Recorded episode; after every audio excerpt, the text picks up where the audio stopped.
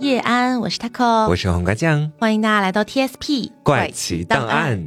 今天是《三体》第三部的解读的第三期，是的，终于来了。对对对，呃，那今天呢，同样请上我们的《三体》系列专属嘉宾大仙。大家好，我是大仙。好，那呃，这期节目开始之前，我们先回顾一下上期节目啊。嗯。上期节目我们说到两个板块嘛，一个板块是程心，他从冬眠苏醒之后，嗯，他得知了云天明和阶梯计划没有了任何的音讯，然后呢，又险些被韦德暗杀死掉。嗯，这是一个板块。同时呢，我们还得知了，由于罗辑。已经年过了百岁，并且呢，人类对罗辑的恶意是与日俱增的。嗯，那么所以人类世界在考虑要更换执剑人。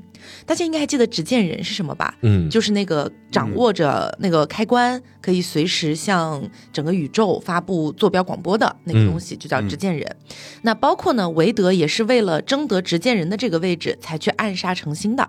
这是第一个板块，另外一个板块呢是青铜时代号，它被人类骗回了地球，然后遭到判刑。青铜时代号的武器系统控制军官用最后的生命，向着远在地球之外的蓝色空间号发出了呐喊，叫他们不要返航，这里不是家。嗯，于是呢，蓝色空间号掉头继续逃亡，而人类世界的万有引力号与三体的水滴编队一起前往追击蓝色空间号。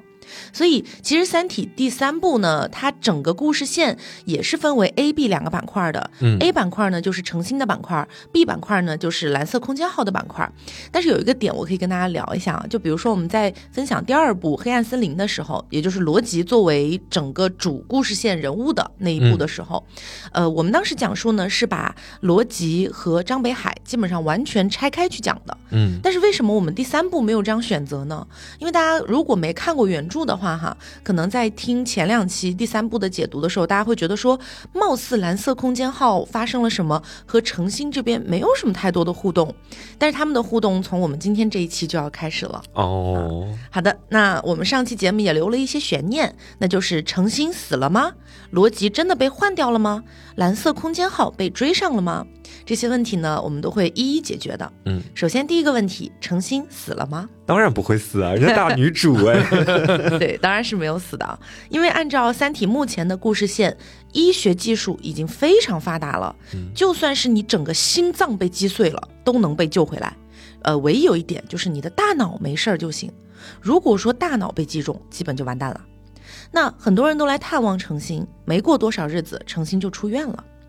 程心出院的这一天，IAA 来告诉程心说，质子想见程心。质子在这个时代已经不单纯是三体发射的那个智能微观粒子了，嗯，而是一个女人，哦，哎，是一个女性形象的机器人。这个机器人是人类用 AI 和仿生技术制造的。但是控制这个机器人的仍然是以前的那个微观粒子。嗯，现在的质子小姐是三体世界在地球的大使，是为了让两个世界的交流更加的自然和顺畅才来到这里的。质子居住的地方呢，在靠近人类城市的边缘地区的一个别墅里面。程心和 IAA 来到这里，看到质子在别墅门口迎接他们。这个别墅的周围也是花团锦簇，非常好看，透露着一股日式氛围。嗯，质子的身材非常小巧，穿着华美的日式和服。程心见到质子之后，脑海里面唯一的一个形容词就是柔，嗯，是那种从内到外的柔和。这次相见，质子只是行云流水的为程心烹茶，程心感觉自己像在一个世外桃源一样。质子几乎只对程心说了一句话，这句话是：“我们女人在一起，世界就很美好，可我们的世界也很脆弱，我们女人可要爱护这一切呀，请多关照，请多关照。”这句话其实是有深意的，嗯，这个深意程心也读懂了一些。至于深意是什么哈，我想先问大家一个问题，嗯，因为质子它代表的其实就是三体世界嘛。那么，请问大家一下，我们从第三部的时间开始到现在，我们已经解读了三期了。大家觉得三体世界对人类世界的态度是什么样的呢？从我的角度来看啊，我觉得就是三体世界他们本身的那个科技发展，包括整体的一个进程，其实是比地球这边要好太多太多了。嗯，所以我目前的看法还是和我们前几期讲到的一样，他们像在看一群蚂蚁、一群蝼蚁一样，在看待着地球这边的人类。嗯嗯，我觉得《三体》就是对人类来说，就是它太过于强大了。嗯，所以说它只不过现在就是怕呃人类因为有那个执剑人嘛，嗯所以说对他们造成反噬。那不然的话，如果没有这一切，我觉得《三体》还是会直接秒杀掉人类，就是、嗯对，就是把人类灭绝的。，OK，、好的。那我来讲一下我的理解啊。我的理解是，三体世界从来没有放弃侵略地球，嗯只不过就像大仙说的，是因为罗辑建立了黑暗森林威慑，那三体世界呢才展现出了一种怀柔政策。这个怀柔政策的当中还包括了给地球灌输大量的信息技术，因为究其根本，三体真的会害怕地球在这样的情况下科技迅猛发展吗？大家要记得一件事情：三体灌输给地球世界的都是三体人已经掌握的技术，而且是海量的技术。这些海量的技术按照三体想要的步骤和顺序给到人类，地球人已经快要被这么多的信息给砸晕了。就好比说，你是一个小学刚毕业的一个学生，突然把微积分、高数这些东西全都塞到你的面前，你先学都来不及了，怎么还有可能在短时间内实现技术爆炸呢？嗯所以，三体唯一害怕的，自始至终都只有执剑人而已。那上一期我们就聊到了，逻辑的威慑度是很高的，不管什么情况下都高于百分之九十。但是诚心呢？啊，目前的故事线里面，原著里还没有人提到或者是分析过诚心的威慑度。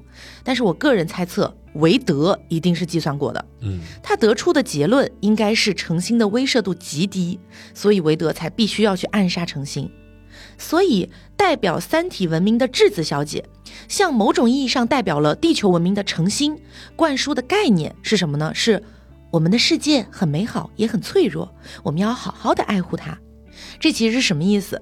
我们的世界代表的就是三体世界和人类世界，嗯美好又脆弱，这个是实话，同时也是在唤醒诚心内心当中柔软的那一面。嗯地球上当然有美好的事物啦，山川河流、重峦叠嶂，是吧？一望无际的大海，山林中的鸟兽，哪一样不美好呢？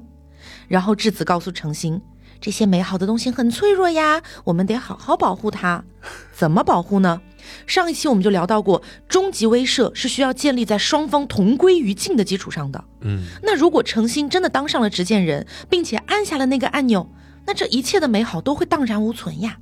所以呀，诚心，你怎么能按下那个邪恶的按钮呢？哦，给他种心毛呢，正在。是的，有点像在 PUA 诚心。嗯那诚心呢是读懂了质子的话的，只不过我的猜测是，可能在程心心里面，他觉得质子和自己是一样的，都想要守护两个世界的和平和安定。那第二天呢，有六个从公元世纪冬眠来到现在这个世纪的人来见程心，这六个人都是执剑人的候选者。当然，这六个人也不是专门说为了见程心才专门苏醒的，而是苏醒了很长时间了。这六个人分别对程心说了一些话。第一个人是当初韦德准备暗杀程心的时候，这个人很牛，他凭借自己的联想和直觉，他就觉得不对劲，他就向警方报警了，说哦韦德可能要暗杀程心，所以警方才能够很快的赶到。程心对第一个人表示了感谢之后，这个人的回答只有一句话，他说：“但愿我没有犯错误，但愿我救你这个事儿不是错的啊。嗯，就没有选错人。对，第二个人呢是所有候选人当中最年轻的一个，三十四岁。这个人在危机爆发的初期是丁仪的同事，也是一个物理学家。这个人对程心说：“我是来劝你不要竞争执剑人的。”程心就很费解，这已经是第二个非常直面的跳出来说你不要竞选的。嗯那他就问这群人说：“嗯，那如果我去竞选，你们觉得有可能会成功是吗？”第三个人跳出来回答他。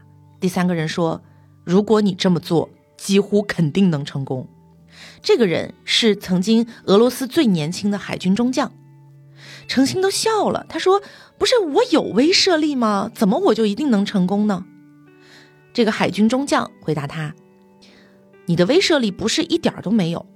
你曾经是 PIA 的成员，在过去的两个多世纪里面，PIA 曾对三体世界采取过大批量的主动侦察行动。末日战役前夕，甚至向太阳系舰队发出过关于水滴攻击的警告，可惜没被重视。PIA 现在已经成为一个传奇一般的机构，这一点会让你在威慑方面加分的。另外，你是唯一一个拥有另一个世界的人，就是这个地方指的就是那颗星星，嗯，云天明送他那个。那你是唯一一个拥有另一个世界的人，也可以拯救眼前的这个世界。不管这是不是合乎逻辑，但起码现在的公众眼里，他们就是这么联想的。第四个人站出来打断了第三个人的话。第四个人身份未知，他从冬眠当中苏醒的时候，关于这个人的一切资料都丢失了。第四个人说：“关键不在这里，听我解释。在公众眼里，最理想的执剑人是这样的：执剑人要让三体世界害怕，但同样。”必须让人类不害怕，这样的人存在吗？根本就不存在。所以人类世界就倾向于找一个让自己不害怕的就可以了。现在的人类都认为所有的事情都在朝着好的方向发展，整个宇宙的大同世界就要到来了，所以威慑越来越不重要了。程心说：“难道不是这样吗？” 这句话把六个人都干沉默了。第五个人张口了。他是一个六十八岁的老者，他冬眠的时候是韩国外交部副部长。他对程心说：“孩子，你不适合成为执剑人，你没有政治经验，又年轻，精力有限，还没有正确判断形势的能力，更不具备执剑人所需要的心理素质。你除了善良和责任感之外，什么都没有。”第六个一直沉默的人终于开口了。这个人曾经是一位资深律师，他对程心说：“我不相信你真的想过执剑人的生活，你应该知道那是一种怎样的牺牲。”程心沉默了，他想到了罗辑经历过的一切。六个候选人走了之后，程心思考了一下这个问题，他在想：这六个人有没有可能在隐藏些什么？谁知道他们当中有没有叶文洁或张北海那样的人？更可怕的是，有几个在程心面前，这个世界显示出了他的脆弱，就像一个飘飞在荆棘丛中的美丽的肥皂泡，任何轻微的触碰都会使一切在瞬间破灭。一周之后，程心去了联合国总部，参加 DX 三九零六，就是云天明送他的那颗星星的转让仪式。仪式结束之后，行星防御理事会的主席和程心谈了个话，代表联合国和太阳系舰队正式提出，希望程心去参与竞争执剑人。这个主席说的原因是这样的：因为其他六个候选人都有太多的不确定因素，他们中的任何人当选都会被相当的一部分公众视为一个巨大的危险和威胁，可能会引起大面积的恐慌，而恐慌一旦发生，接下来的事情就很难预料。还有另外一个很危险的因素，就是这六个候选人对三体的敌意是更强的，可能会让两个世界发展良好的一个和平进程和科学文化交流突然中断，那后果就不堪设想了。而程心当选的话，可以避免这一切。程心走出联合国的大楼，来到广场上，此时一个抱着婴儿的年轻母亲走了过来，把怀里几个月大的孩子递给程心。那个很可爱的小宝宝对着程心甜甜的笑，程心抱着这个温暖的小肉团，把宝宝湿湿软软的小脸贴到自己的脸上，程心的心立刻就融化了。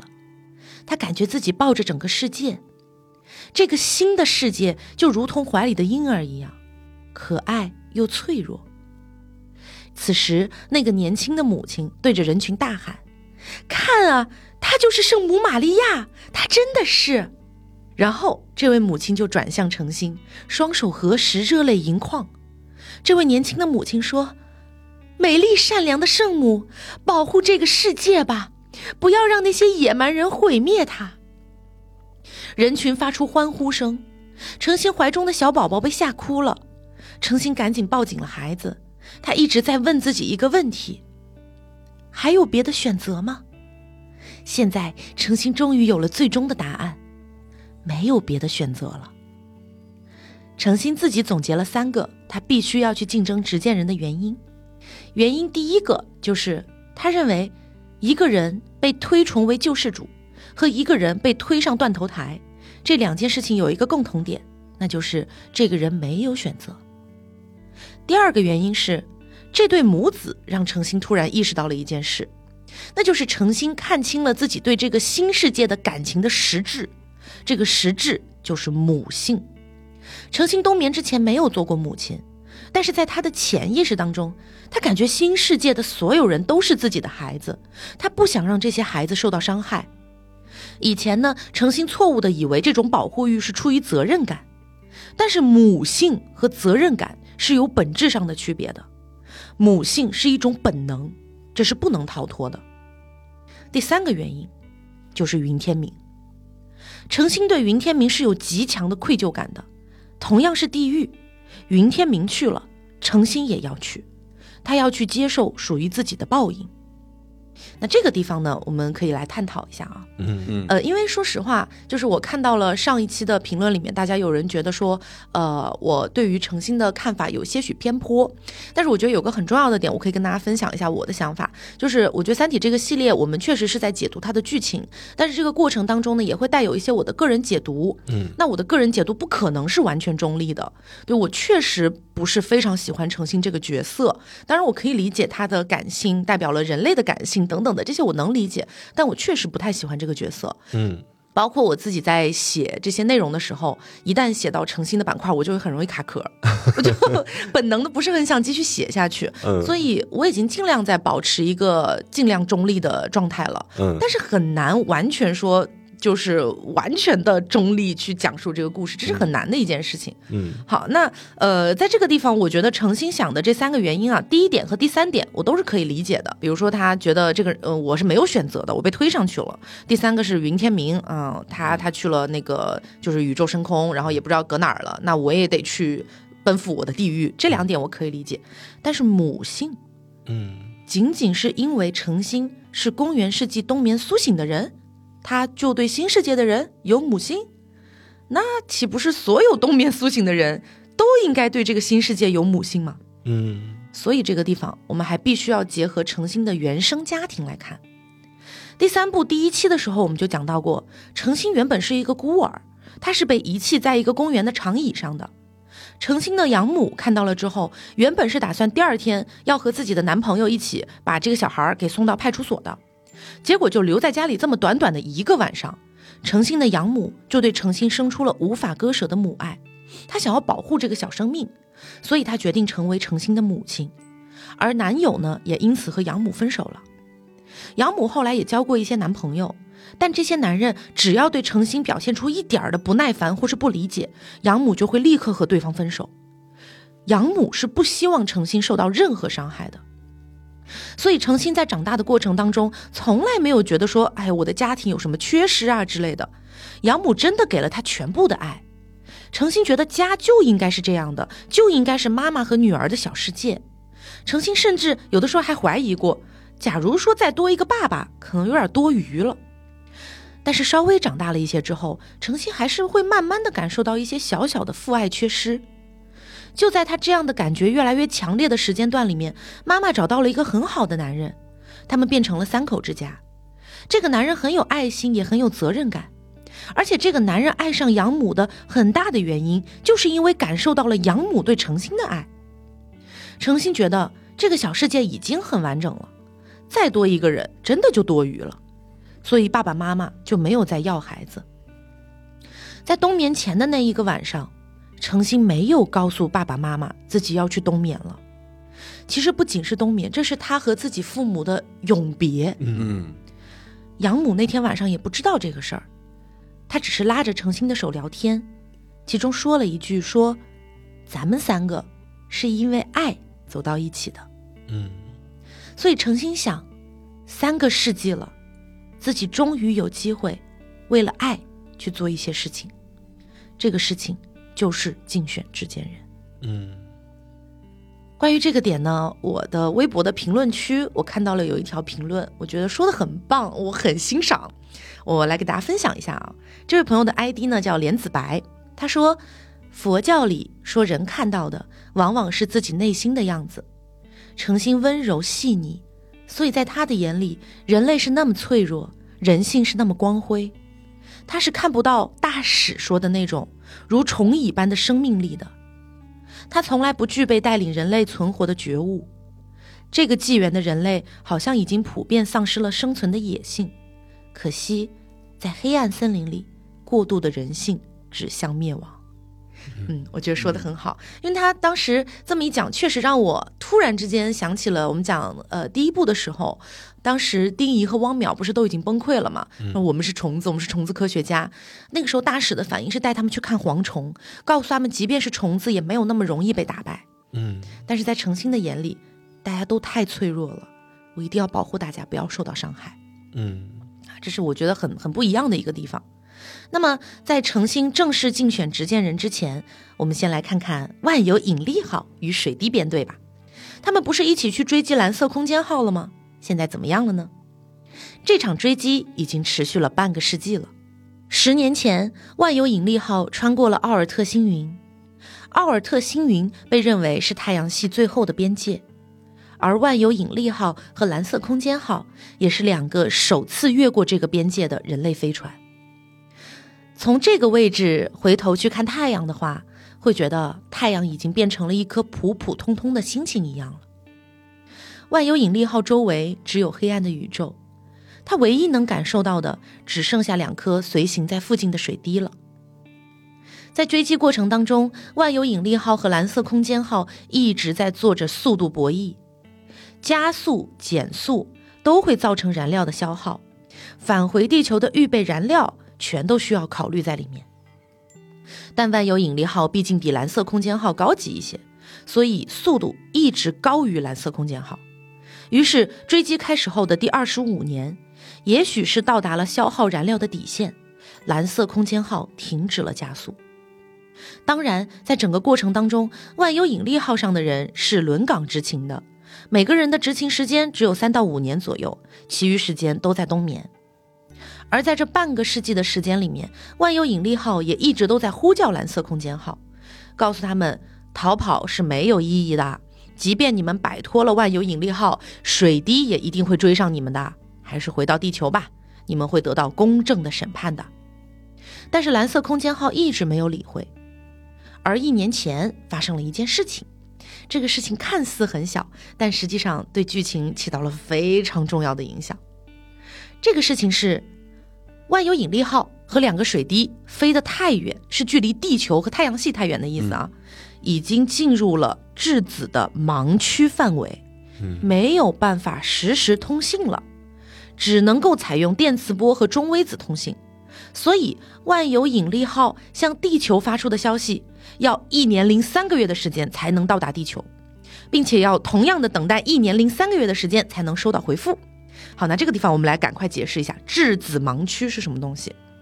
危机纪元之初，在使用质子系统探测地球的时候，三体世界也向银河系的其他方向发射了那个接近光速的质子。首批一共发射了六个，但这些质子在不久之后都进入了质子盲区，最远的一个只飞行了七光年。后来发射的质子也遇到了同样的问题。发现的最近的盲区是跟随万有引力号的质子遇到的，与地球的距离只有一点三光年。所有的质子之间是有量子连接的，一旦中断就不可能恢复了。所以那些进入盲区的质子也永远消失在了太空当中。质子一定是遇到了什么干扰才会进入这样的状态，但是是什么干扰呢？连三体世界也一无所知。这些干扰可能是自然的。也可能是打引号的人为的，而三体文明和地球科学家都倾向于后者。飞向银河系的质子在进入盲区之前，他们只来得及去探测两个邻近的带有行星的恒星系，都是没有生命和文明的。但是三体和地球的学者们都认为，那些星系的荒凉可能正是质子能够接近他们的原因。所以，直到威慑纪元后期。宇宙的概念对于三体和人类来说仍然是有神秘的面纱的。但是质子的盲区的存在，很有可能是黑暗森林状态的一个间接证据，也就是因为有盲区，所以宇宙不会变得透明，所以要继续维持黑暗森林的状态。也就是说，他们质子在飞的过程当中，一定是遇到了什么问题，但什么问题我们不知道。嗯，一旦被干扰，质子就进入盲区了，那一块儿就永远无法被探测了，是这样的感觉。那质子进入盲区这个事情啊，大家可以记忆一下，对后面的剧情真的非常重要。我们来先回到现在的剧情啊，质子进入盲区对于万有引力号去追击的这个事儿是没有什么太大影响的，只不过是情况确实变得更复杂了。首先呢，之前是有质子进入到蓝色空间号的内部的，因为大家还记得吧，就是那个微观粒子它是可以穿透一切物质的嘛，而且接近光速，所以他们进入到了蓝色空间号内部去观察。所以万有引力号也可以实时监测到蓝色空间号里的人都在干什么。而现在万有引力号啥也看不到了。嗯，其次，水滴失去了三体世界的实时掌控。这导致水滴的行为只能完全由内置的 AI 系统来控制了，所以有可能会发生不可预测的情况。那么这两个原因加起来呢，就让万有引力号的舰长决定要立刻加速，赶紧追击蓝色空间号，因为可能会害怕夜长梦多嘛。嗯。那么随着万有引力号的逼近，蓝色空间号第一次主动发来了消息。蓝色空间号提出了一个解决方案，说。我们可以把包括主要嫌犯在内的三分之二的人，我们都送上太空艇，把这波人就交给你们万有引力号了，你们带回去吧。我们剩下三分之一的人继续驾驶蓝色空间号飞向宇宙深处。这样的话，人类不是就在星际上保留了一个哨兵和种子吗？这样不行吗？但这个方案被严肃拒绝了。万有引力号向蓝色空间号发出声明：你们所有人都有谋杀嫌疑，必须全部接受审判。你们是被太空异化的人，已经不被人类社会承认，更不可能代表人类去探索宇宙了。于是蓝色空间号没办法了。如果只有万有引力号的话，或许还可以背水一战，但是水滴就在附近，在水滴面前，蓝色空间号简直就是纸糊的活靶子。于是蓝色空间号宣布投降，开始全功率减速。万有引力号上的人一听到这个消息，哎呀，太开心了，赶紧咱们交差了就回地球了呀。嗯，所以呢，把万有引力号上的所有人都从冬眠当中唤醒了，大家都要进入战斗状态了。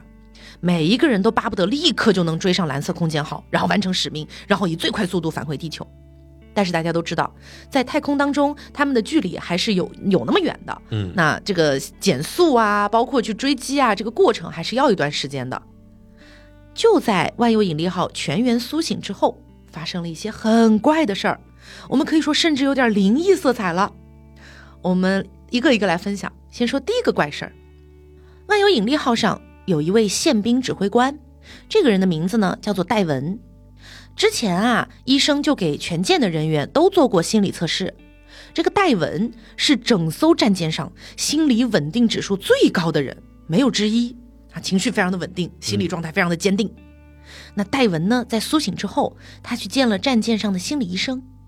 他告诉心理医生，之前戴文苏醒执勤的那几年的时间里面，戴文有一次在万有引力号上和一个人擦肩而过了，那个人还朝他敬了个礼。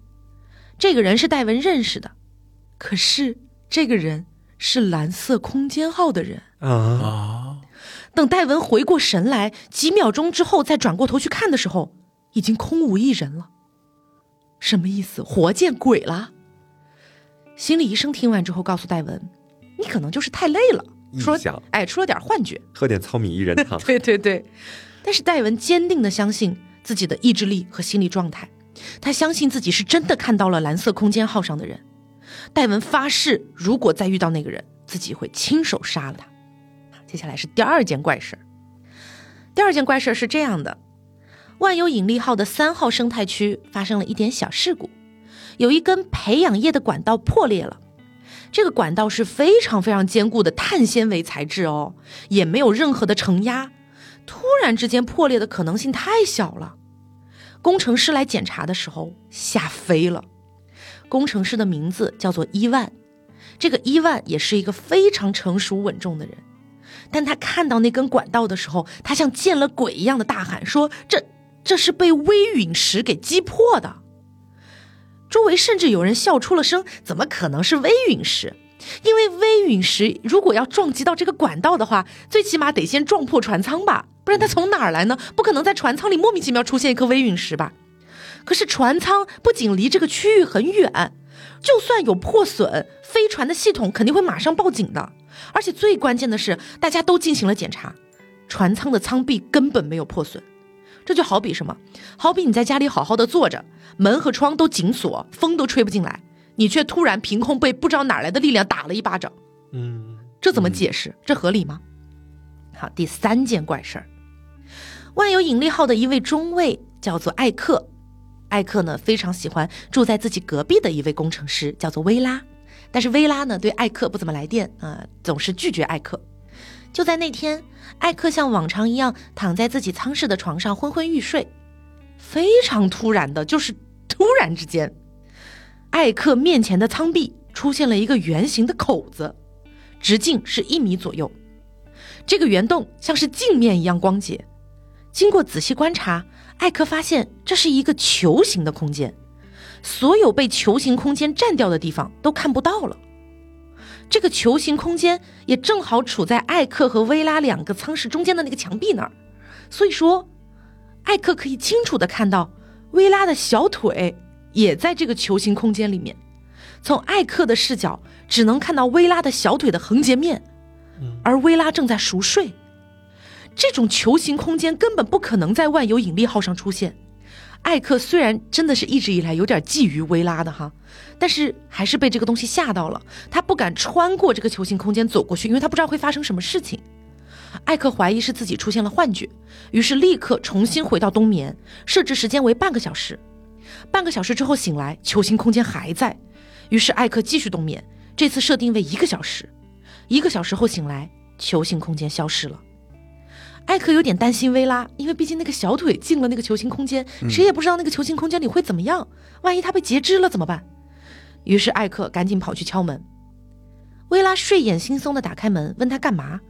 艾克说：“我来看看你，你还好吗？”此时，艾克已经把视线移到了薇拉的小腿上，完好无损。薇拉骂了句白痴，就把门关上了。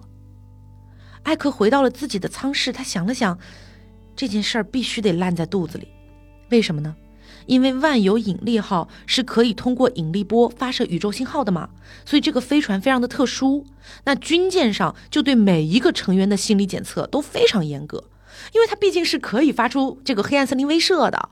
那如果说有人心理状态出了问题，跑到那边去发射了怎么办？所以每个人都必须被监测。一共才一百多个人的军舰里，有十几个人都是心理军官，而且还有一个是专职的心理医生。这个人呢，呃，在艾克的眼里非常的讨厌，因为这个专职的心理医生啊，他把什么事情都归结于心理障碍和精神疾病。嗯，那在这个飞船上，一旦你被认定为有轻度的心理障碍，你就要强制进入冬眠了。所以艾克他在想，如果把这事儿说出去，可能都没人信，那可能自己就会被判断有精神疾病什么的，所以他不能讲，他不想被强制冬眠。为什么呢？两艘战舰马上就要汇合了呀，这是一个历史性时刻。如果说自己见证了这个时刻，回了地球上多牛掰呀，就可以到处跟人吹嘘了。如果他冬眠了，那回去自己啥也不是了，所以他只能闭嘴。OK，接下来是第四件怪事儿，这件事儿简直已经不能称为怪事儿，而是壮观了。万有引力号上有一个中士，叫做刘晓明。刘晓明执行了一次舰外巡查任务，其实听起来很复杂，其实就很简单，就是开着一个很小的太空艇，然后开出万有引力号，在距离万有引力号一定的距离的附近，对万有引力号的外部进行一些常规的检查，就这样子，呃，开出去看看这样子。然而，就是这么简单的一个任务，却发生了让刘晓明难以置信的事情。简单来说，就是他开出去的时候发现。万有引力号的外观本来是一个标准的圆柱形，但是现在，万有引力号的船舰的舰尾，竟然是一个斜面儿，就像是有人用一把无形的刀削掉了一段一样。啊，刘晓明吓傻，他赶紧揉了揉眼睛，但是没有任何的变化。他正准备向上级汇报的时候，突然想到了曾经有一位参加过末日战役的老宇航员说过的一句话。这个人说：“太空当中的直觉是不可靠的，如果必须依靠直觉来行事，就先从一数到一百；如果时间不够，也至少要数到十。于是刘晓明闭上眼睛，开始数数，心脏狂跳，呼吸急促。数到三十的时候，他睁开了眼，发现万有引力号恢复了正常的外观。刘晓明和艾克一样，没有向上汇报这件事情，理由是同样的。嗯，那么这四件怪事儿大家怎么看呢？怎么回事呢？太奇怪了。我觉得应该是有一个更高的文明在从中作梗吧。嗯哼，因为我觉得从前面的那个质子盲区就已经能够看得出来，呃，包括人类和三体那边不是都推测说是有一个幕后黑手，嗯在创造这个质子盲区嘛？嗯那其实就从侧面证明了，这肯定也不是三体搞的鬼。嗯，那这个更高阶的文明，我不太清楚他究竟是谁，但是我觉得他的科技应该是比三体还要更厉害一些的。嗯，哦，包括我觉得到后面会不会那两颗水滴也会被这个更高的文明控制你好聪明哦。啊？真的吗？呃，虽然呃呃描述上有一些不准确，但嗯确实是往这个方向发展的。对，因为前面不是讲到那两个水滴就他们已经脱离控制，我就在想，不可能吧？我天哪！但是更高阶的文明，他如果有心这么做的话，那为什么不直接把他们毁灭呢？对呀要为什么呢对啊，为什么要尝试控制他们，或者是呃戏弄他们呢？嗯，嗯，这个问题我也没有想到。我我给一个关键词，看你们能不能联想啊。嗯呃，也不是关键词了，就算是一个提示吧。呃，地球世界和三体世界都是几维啊？三维。三维三维他们遇到的是四维吗？是的。啊哇，好，那我就先给到这儿啊。嗯因为今天这一期其实解答不了这个问题，要到后面可能下一期才能解答。大家可以留着这个想法和悬念，咱们继续往后推进。嗯包括这个四维的这个概念，也是在后面起到大作用的。嗯 OK，我们继续回到故事里面。万有引力号的船尾有一个球形舱，这是一个宇宙观测站。有一位叫做关一帆的学者常年住在里面，对宇宙进行着观测。关一帆这个人物在《三体》第三部里面还是有点重要的，大家可以记忆一下。此时此刻，他只是一个宇宙的学者啊，就观测宇宙的一个学者。那个心理医生有一天啊，他来找到了关一帆，原因是通过一通电话，心理医生觉得关一帆的心理状态不是很好。但是呢，关一帆不是军人，所以只要他的心理状态没有影响到飞船和飞船上的其他人，心理医生是管不着他的。在他们交谈的过程当中，关一帆说：“我觉得宇宙就是一个高位截瘫的病人。”心理医生很好奇，这是什么意思？你为什么会这么想呢？关一帆说：“是因为光速。宇宙的尺度是一百六十亿光年，而且还在膨胀。可是光速只有每秒三十万千米，比起来太慢了吧？这意味着光永远不可能从宇宙的一端传到另一端，因为光速在飞的过程当中，宇宙还在膨胀，光速是追不上这个膨胀速度的。所以，由于没有任何东西能够超过光速，那么宇宙一端的信息和作用力也永远不可能传到另一端。这就好比说，如果宇宙我们把它比作一个人的话，那这个人的身体就没有任何一个神经信号可以传遍全身，他的大脑不知道四肢的存在，四肢也不知道大脑的存在，每个肢体都不知道其他肢体的存在，这不就是高位截瘫病人吗？其实我还有一个比这更糟糕的想法，我觉得宇宙只不过是一具膨胀中的死尸。关一帆的这番话还是有把我吓到的哈。是那就在他们讨论的过程当中，非常突然，战斗警报拉响了，大幅的警报信号也在所有地方弹出。心理医生看了一眼，立刻反应了过来，他对关一帆说：“是水滴攻击。”嗯两颗水滴都在急剧加速，一颗朝着蓝色空间号，一颗朝着万有引力号。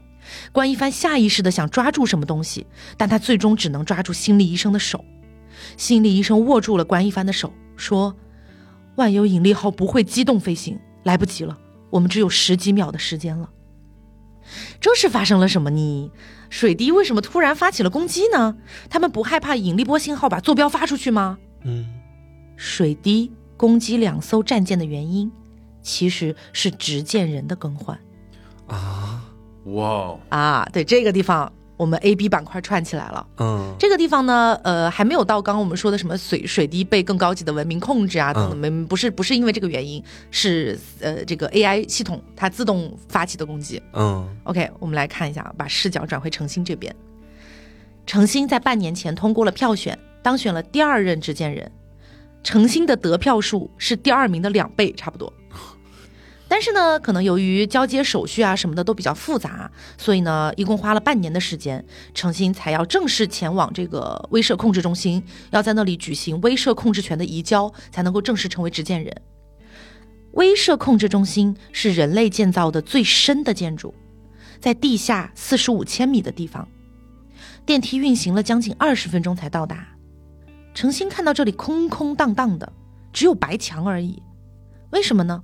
这是因为半个世纪之前设计控制中心的时候，征求过罗辑的需求，罗辑只说了一句话：“像坟墓一样简洁。”嗯，程心也见到了罗辑，罗辑盘腿坐在白色的大厅的正中央，他的头发和胡须都全白了，但是梳理得很整齐。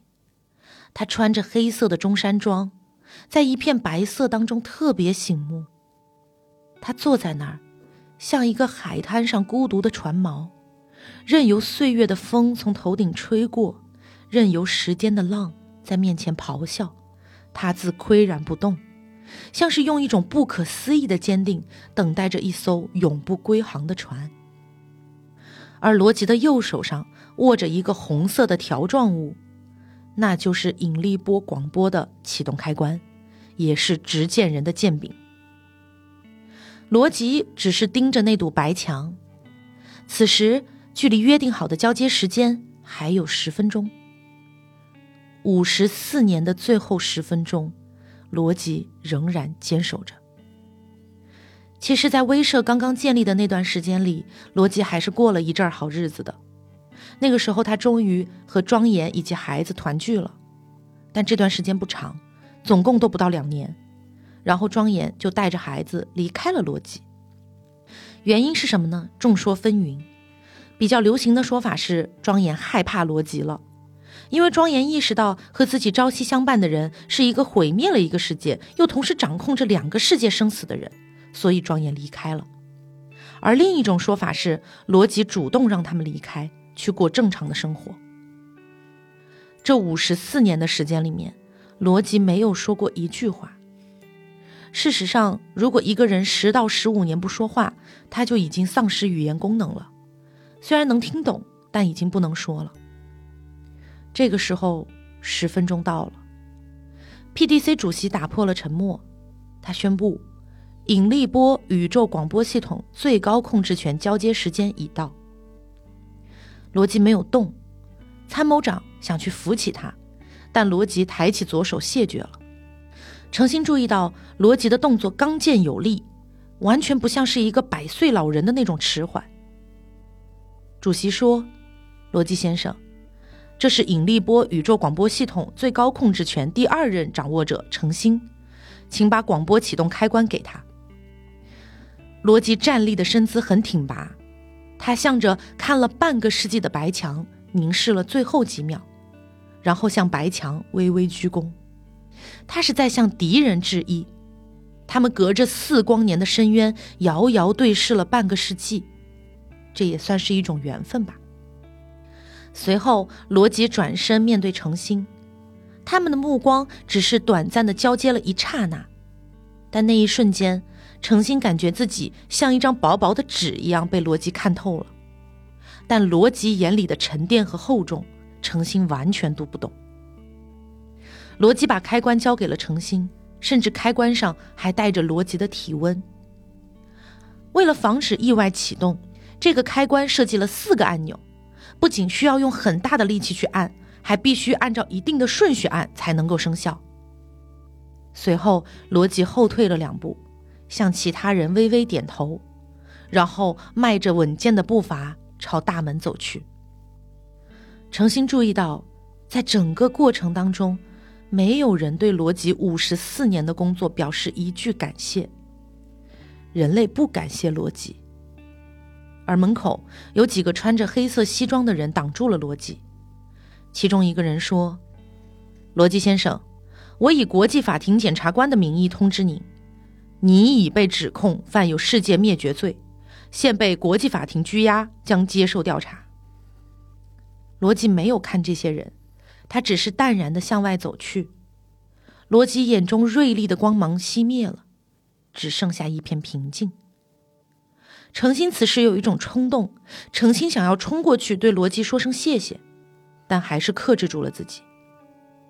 随后，除了程心之外，所有人都离开了。程心看着手中红色的开关，他想着，这里真的很像坟墓，以后这就是我的全部世界了。我要先让这里恢复一点生活的气息吧。我不想像罗辑那样，我不是战士和决斗者。我毕竟要在这里度过很长时间，可能是十年，甚至是半个世纪。我的一生都在完成执剑人的使命，所以我现在只是站在漫长道路的起点上，我还是很坦然的。但是，程心准备了一生的执剑人生涯，从他接过红色开关的时候开始，仅仅持续了十五分钟就结束了。此时。白墙突然变成了红色，这是最高警报的颜色。一行白色的大字出现在红色的墙上：发现强相互作用力宇宙探测器共六个，其中一个飞向地球与太阳的拉格朗日点，另外五个以一二二分为三个编队，以两万五千米每秒的速度冲向地球，预计十分钟后到达地面。这个强相互作用力宇宙探测器就是水滴哈。嗯嗯。六个水滴呢，其实一直都潜伏在警戒圈外面不远，在他们有任何行动之前，人类是没有发现他们的，因为在警戒圈外嘛。嗯嗯。罗辑等待了半个世纪的晴天霹雳，在他离开五分钟之后，就劈到了程心的头上。程心首先明白了一件事儿，那就是错了，自己完全弄错了。在程心的潜意识当中，他一直不相信这样的事情会发生，因为他觉得三体世界包括质子应该是跟自己一样的，想要让这两个世界达到一个和平相处的状态的，怎么可能突然冲过来呢？警报接连不断的响起，强相互作用力宇宙探测器三个编队于地球平均距离一千四百万千米，最近一千三百五十万千米，九分钟后到达地面。在程心的意识当中，他觉得自己是一个守护者，而不是毁灭者。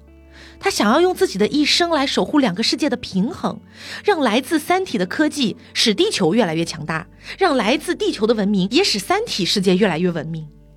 强相互作用力宇宙探测器三个编队于地球平均距离一千三百万千米，最近一千两百万千米，八分钟后到达地面。强相互作用力宇宙探测器三个编队于地球平均距离一千一百五十万千米，最近一千零五十万千米，七分钟后到达地面。此时，程心的大脑已经一片空白了。强相互作用力宇宙探测器三个编队与地球平均距离一千万千米，最近九百万千米，六分钟后到达地面。强相互作用力宇宙探测器三个编队与地球平均距离九百万千米，最近七百五十万千米，五分钟后到达地面。此时，程心大脑中的空白开始消散。程心想到，地球刚刚诞生五亿年的时候，那是一片混沌的海，是海的婴儿状态。那个时候的太阳也是一个毛茸茸的光团，陨石、海浪、大陆、闪电。生命的分裂复制，古生代寒武纪，古猿扔向空中的骨头棒还没落回地面，就变成了宇宙飞船。三叶虫、蚂蚁、鸟群，恐龙的眼睛，蝴蝶的翅膀，莎士比亚的眼睛，达芬奇的眼睛，爱因斯坦的眼睛，所有普通人的眼睛。强相互作用力宇宙探测器三个编队与地球平均距离四百五十万千米，最近三百万千米，两分钟后到达地面。个数为二的两个编队分别指向亚洲和北美大陆，个数为一的编队指向欧洲大陆。程心想，按下这个开关，三十五亿年的进程都会终止，一切都会消失在宇宙的漫漫长夜当中，像是从来没有存在过一样。那个婴儿仿佛又回到了他的怀里，软软的、暖暖的，小脸湿乎乎的，甜甜的笑着，叫他妈妈。强相互作用力宇宙探测器三个编队于地球平均距离三百万千米，最近一百五十万千米，正在急剧减速，一分三十秒后到达地面。此时，程心发出了一声尖叫，他把手中的开关扔了出去，像看着一个魔鬼一样，看着开关滑向远处。强相互作用力宇宙探测器三个编队已接近月球轨道，继续减速。按照其航线延长线推测，攻击目标为北美、欧洲和亚洲引力波发射台、引力波宇宙广播系统零号控制站，预计三十秒后接触地面。最后这三十秒被无限拉长。程心没有再犹豫，他放弃了终极威慑，不管对错，他没有别的选择了。开始了一阵强烈的震动。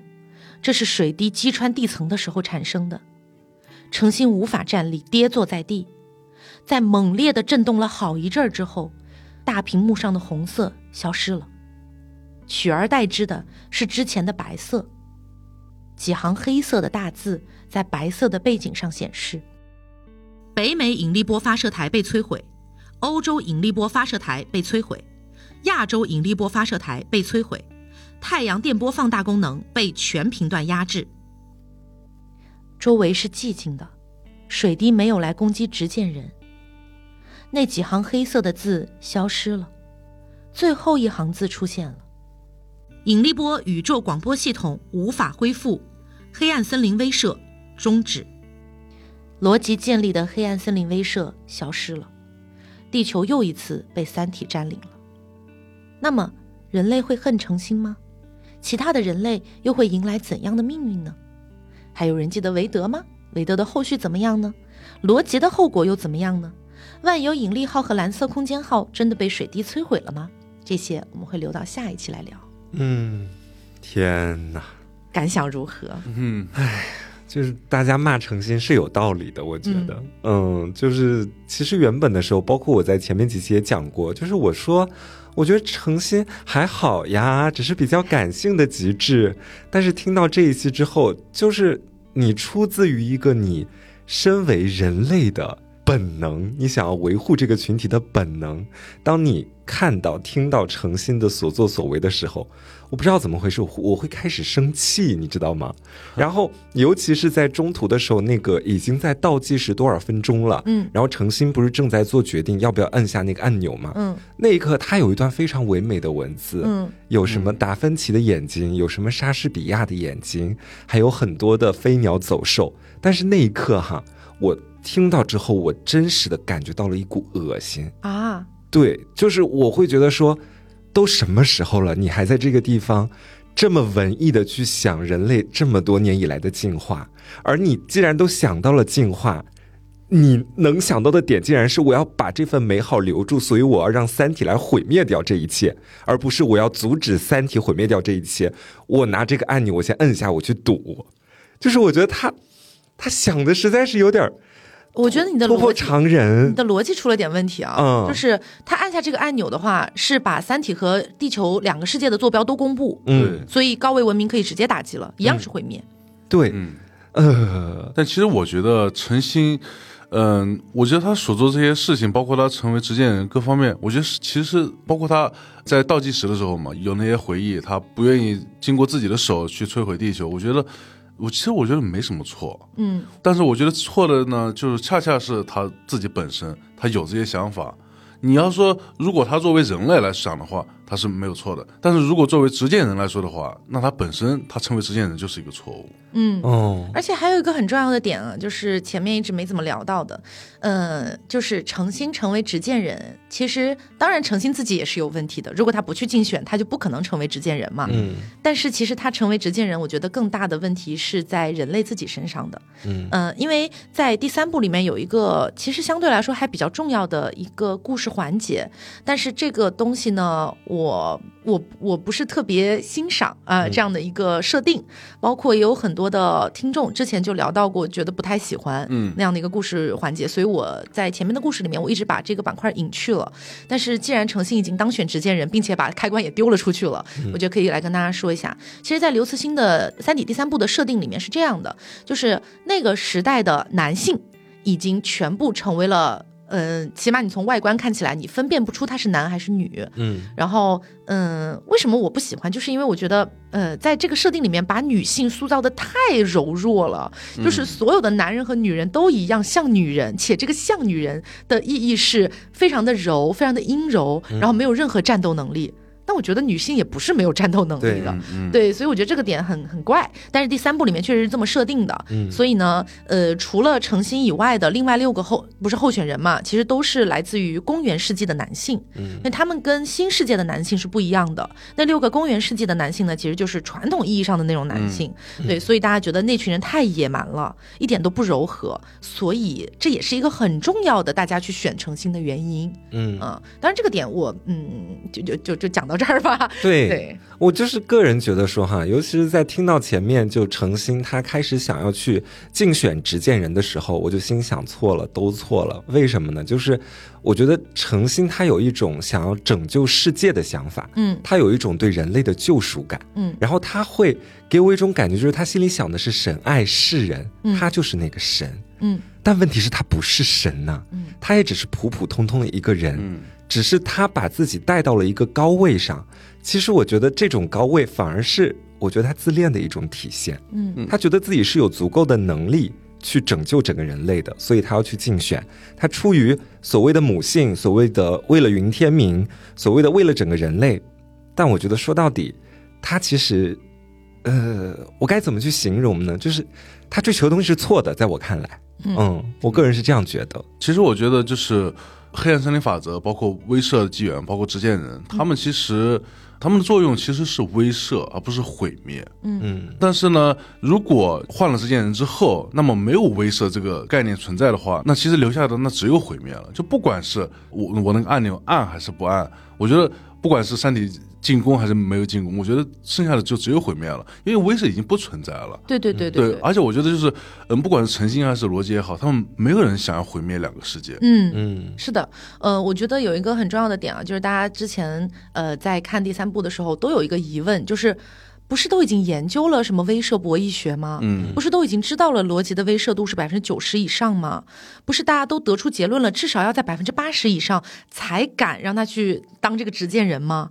诚心的威慑度极低，为什么会把它推上去？这个就是我们前面讲到那个很重要的点，因为人类他不想要一个能够完全掌握自己的命运、生杀大权的一个执剑人，他害怕。然后，如果又需要一个让三体害怕，又让人类不害怕的这样的执剑人，根本就不存在。所以人类只能趋利避害，去选择让自己不害怕的。那自己都不害怕了，三体怎么会害怕呢？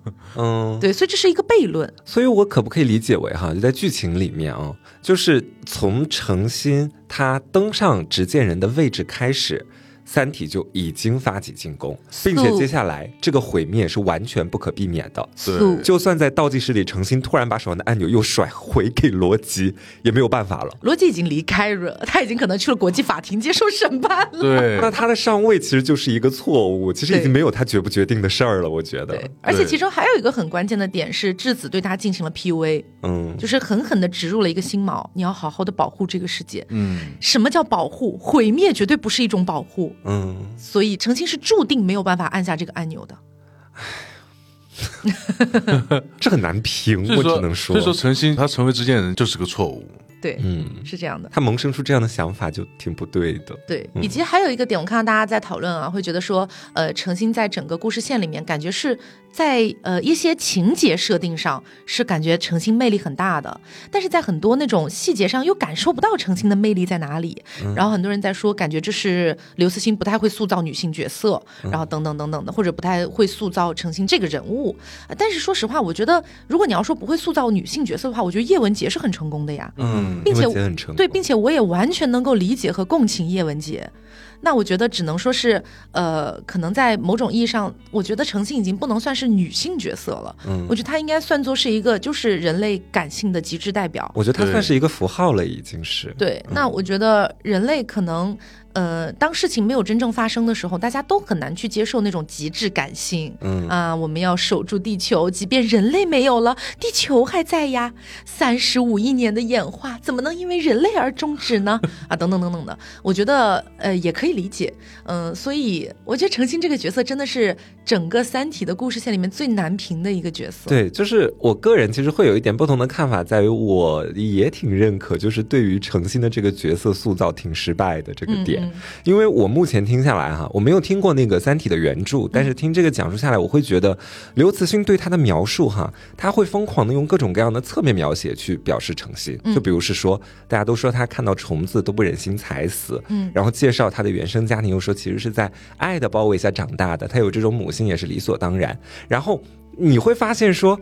原本在一个科幻小说里面，所有的文字是冷静、现实、克制，但是，一到程心那边，突然间就给我感觉就是花团锦簇，然后就是突然开始文艺风度翩翩，会给我一种很强的割裂感。嗯然后这种割裂感就导致我对于程心这个人物的整体感觉就是，他是被很多唯美词藻堆砌起来的一个虚化的模拟形象，嗯，他没有落到实处。我觉得这个人是没有骨血的，在我这边，我就他没有自己的性格。我觉得这个人物也是很难落到实处的。嗯，因为我很难想象世界上到底有哪个真实活着的人是活在极致感性里面的。对，他一点理性都没有了，相所以他就不是人类，在我这边。对我觉得他不是人类，他只是人类某种情感的代表，嗯没错，所以我觉得他也确实很难有骨血。对，然后还有一个点就是，我觉得，哎，你刚提到叶文洁，然后我又联想到罗辑在最后走的时候，罗辑应该是已经看透，他知道面前的这个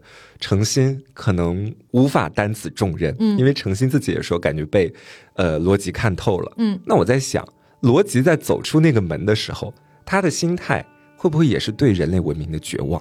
呃，罗辑可能想的是都死吧。对，然后这种心态跟叶文洁不是一样的吗？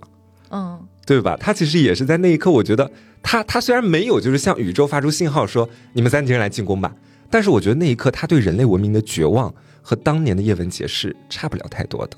是的，我觉得罗辑对人类文明肯定是绝望的，但是还有一个很关键的点啊，就是罗辑的威慑度为什么是虽然很高，百分之九十几，但为什么不是百分之百呢？嗯这个呢，呃，原著里虽然没有明确的写，但是大家都在推测，就有可能是因为庄严和他们俩的孩子，嗯，所以才不是百分之百。因为毕竟，如果要毁灭两个世界的话，庄严和他们的孩子也会死，嗯所以这可能是唯一影响逻辑的一个小小的点，嗯然后导致它的威慑度不是百分之百。那好，反正现在我们剧情已经来到了这个呃，地球相当于已经被三体占领了嘛，嗯，那后续呢？大家要不要大胆的、踊跃的猜测一下？嗯，三体会对地球做什么事呢？会占领？嗯，就是直到人类全部死光光吗？然后三体开开心心在地球上生活吗？也不是吧？我觉得，我真的就是有点猜不到 三体会干嘛。对，因为我觉得这有一个很关键的点，就是第三部真的是刘慈欣把自己的所有想象力全部大肆释放出来的一个呃情节设定了。嗯就是你在上一秒你很难去猜测下一秒会发生什么事情，所以这确实是很难去预判的。嗯然后还是跟大家可以给一个小小的预告，下一期我们可能就会聊到了，就是呃，三体虽然占领了地球哈，但也没有占领多久。嗯，因为还有逻辑是吗？呃，不是，不是还有逻辑，啊，不会是还有诚心吧？嗯、还有别的事儿啊。？OK，啊，然后还有啊，大家不要忘了，还有一个人物已经消失很久了，嗯。云天明，哦，他没死啊，他没有死啊，他真的被三体截获了，啊，对，他是被三体截获了的。然后，呃，不一定是下一期啊，因为就是每一期的那个就是呃时长安排嘛，有可能是下期，有可能下下期。云天明马上就要给程心讲童话故事了，啊，嗯我，觉得云天明马上就要开始写那种重生的小说文章，你知道，重生归来之，我是云天明。对我是英雄。好，那今天的《三体》的故事的分享就到这里啦。嗯、呃，那大家也可以在评论区咱们友好的讨论一下，就是对于程心当上执剑人之后的这样的一个行为。嗯，我觉得还有一个很重要的点，就是其实有很多人最恨程心的点是在于说。他可以不按那个按钮，他可以有自己的思考和犹豫，他怎么能把那个开关扔出去呢？就觉得这太离谱了。我原本为什么前面我说我那么恨程心，就是我会觉得哈，我以为他在那个三体人，他可能向地球进发的过程当中，倒计时里面，他随时赶紧摁下三体人是可以停下的。嗯，然后我是这样以为，到后面我跟你们对了一下才知道，那个时候其实结局已经注定了。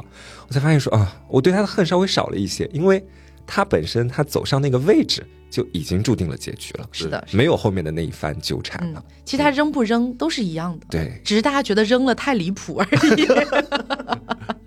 好，那今天节目就到这里啦，希望大家能够喜欢。我是 taco，我是黄瓜酱，我是大仙，那我们下周再见，拜拜。